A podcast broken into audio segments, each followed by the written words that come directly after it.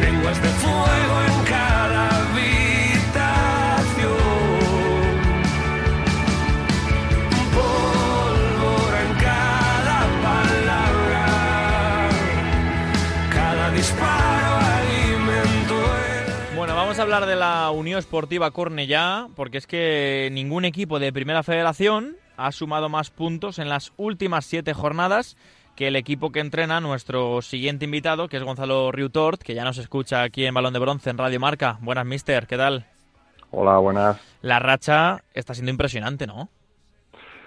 Sí, estamos muy contentos por, por, los resultados que estamos logrando últimamente. La verdad que eso nos refuerza muchísimo. A ver, que, ¿cómo quiero saber un poco cómo es el grupo. Eh, obviamente, un gran grupo de humanos, sobre todo, como, como la mayoría en todos los equipos de esta, de esta competición. Pero bueno, ¿cómo es eh, trabajar con un grupo que, que, que aúna esa juventud, también esa experiencia y que sinceramente y con todo el cariño del mundo, mucha gente, entre yo a veces de la que me incluyo, pues a principio de temporada decíamos, bueno, Cornellá a lo mejor pues puede descender, eh, bueno, todas estas cosas, ¿no? De estos pronósticos que siempre hablamos a principio de temporada, pero, pero ¿cómo es trabajar con un grupo así? Bueno, tú lo has dicho, al final yo creo que en la confección de la plantilla eh, le pudimos dar continuidad. Es verdad que a pocos jugadores de la temporada anterior.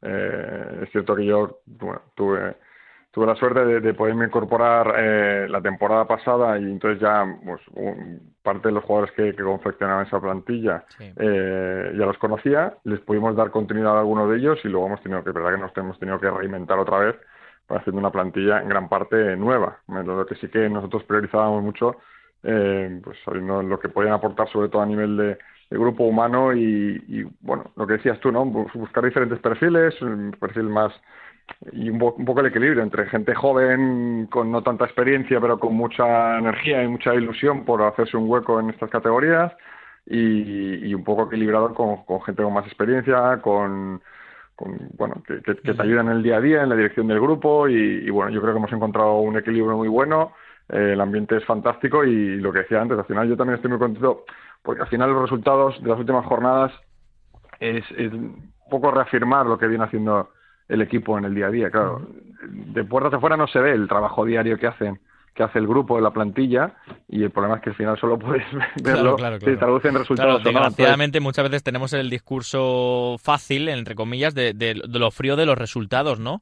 Porque en muchas ocasiones no vemos, por esta competición no, no llegas a, a, todo presencialmente, pero, pero por eso, que a veces desgraciadamente, Mister, miramos a los resultados, pero todo el trabajo que hay detrás, eh, pues también está bien hablarlo en estas, en estas charlas y estas conversaciones. Sí, por eso digo que al final, creo que lo decía si fue el otro día en rueda de prensa post partido en Castalia, ¿no? Es decir, que me sabía mal mm, el buen partido que había hecho el equipo que no se hubiera traducido en, un buen resultado, porque al final el resultado es la, la recompensa ¿no? de ese trabajo, pues claro. lo mismo pasa en, en la, con el resto de las jornadas, que al final el trabajo diario desde el principio de temporada siempre ha sido muy bueno, es un grupo con el cual yo estoy encantado de, de poder dirigir y por el ya digo, ¿eh? que es cada día, cada, cada sesión, pues eh, la máxima predisposición a, hacer un buen trabajo y hacer las cosas bien y con un muy buen ambiente. Y, y, claro, pues como mínimo que tengan ese refuerzo, pues yo creo que también es importante.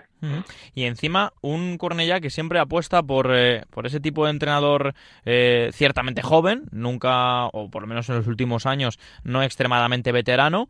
Además, hace un año se va a cumplir ahora dentro de poquito, un año desde que llegaste, y además te renovaron y bueno, apuestan por, eh, por el entrenador joven y por eh, un modelo propio, ¿no? Sí, sí, sí. Eh, al final yo, pues ya lo dije en su día, ¿no? Muy agradecido por, por la confianza que, que, que tuvieron en mí. Eh, es cierto que al final nosotros pues, somos un club, bueno, pues con lo que decías tú antes, ¿no? Pues, pues con ciertas limitaciones, pues, sí. tenemos los recursos que tenemos, pero también no, tiene sus cosas positivas. Al final la estructura no es una gran estructura, no es un organigrama muy complejo, sino que entre pocos pues pues eh, manejamos las diferentes mm.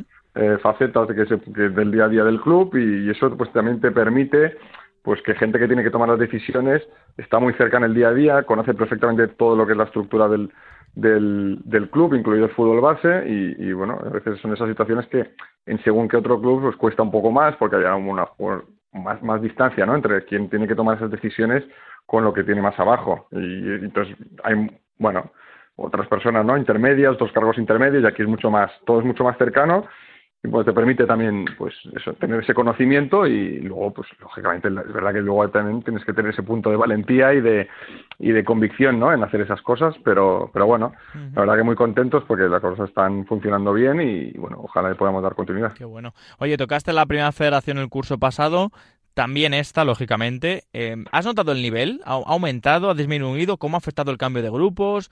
Cuéntame un poquito qué sensaciones has tenido, aunque parece una pregunta muy de principio de temporada, pero por ahora que estamos más, de, más allá del Ecuador, ¿cómo la valoras tú en comparación al curso pasado? Bueno, es verdad que ha habido un cambio, sobre todo a nivel geográfico, ¿no? Hubo, pues, cómo se dividieron los grupos. Es verdad que que bueno, que, de la otra manera también había, pues, siguen habiendo, ¿eh? pero había viajes también muy largos y es lo más complejo que entiendo que, en esta categoría es esa comodidad de decir pues, que no haya desplazamientos muy largos, a veces incluso de difícil combinación, eh, pero el nivel es que mm, creo que es, un, reiterativo, ¿no? Cada jornada eh, todo el mundo lo dice, que todo el mundo que conoce esta categoría de la, del, del, nivel, que es un nivel, es un nivel altísimo y sobre todo hay muchísima igualdad. Eh, es verdad que a lo mejor a nivel clasificatorio, pues quizás había ahora mismo, ¿no? A nivel de puntos, mm. más igualdad en nuestro grupo que en el otro, pero, pero bueno, eh, yo creo que al final también con el paso de las jornadas también se está viendo en, ambos grupos que aquí lo, lo, atractivo creo que es que, es que sabiendo que el tema clasificatorio a veces en los partidos eh, es secundario, porque es que ya se ve que en cualquier situación un equipo que está arriba y de hecho fue pasó hace pocas jornadas, ¿no? Porque, no sé, eran los seis primeros clasificados, muy pocos consiguieron la victoria. Sí, sí, claro.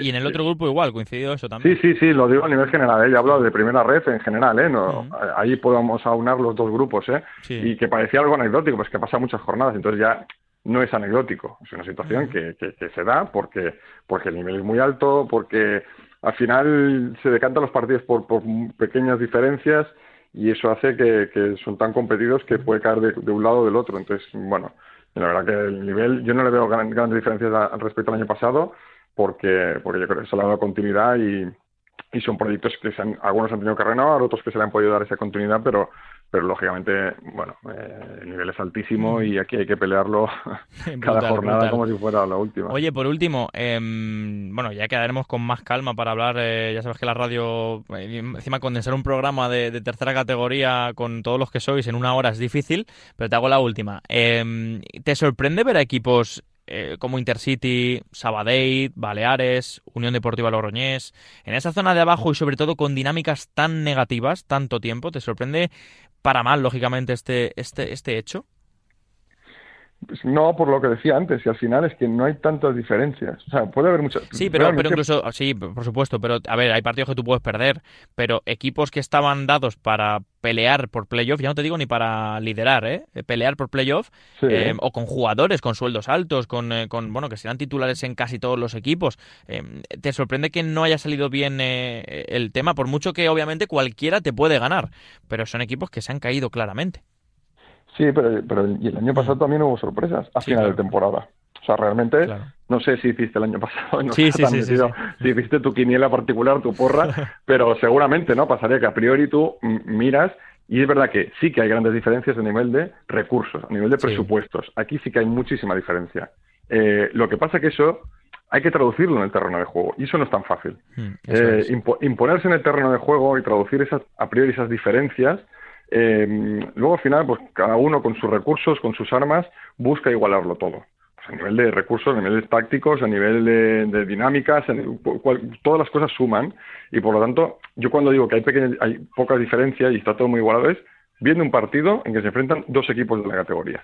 Luego si miras a nivel, ya digo, ¿eh? a nivel de recursos y presupuestos, sí. Entonces, como esas diferencias son muy, muy pequeñas en cada uno de los partidos, también esas dinámicas y esas situaciones que son difíciles de gestionar pueden pesar y al final puede ser lo determinante. Entonces, entrar en una dinámica negativa luego es complicado mm, revertirla, porque son pequeños detalles y en el fondo pues, no has estado contundente, no te falta esa falta de confianza en, un duelo concreto, eso es lo que te puede terminar el partido. Entonces, eh, sí, a priori sorprendería algunos casos a nivel clasificatorio como los que comentas, pero pero luego ya una vez estás metido en esa en esa dinámica luego pues es difícil y, y, más en estas categorías en las que cada año hay sorpresas y en las que llega un momento en el que es costumbre. Bueno como tú has explicado eh, Gonzalo nos emplazamos para, para otra y te prometo que charlaremos un poquito más de fútbol que al final se me acaba el tiempo y no hemos hablado de muchos de muchos temas. Así que mucha suerte ¿eh? y un placer eh, ponerte voz aquí en Balón de Bronce en Radio Marca. Pues cuando cuando queráis a vuestra disposición y como siempre agradecido también de la repercusión que que conseguís por, vuestro seguimiento. Un abrazo, chao, Venga, gracias.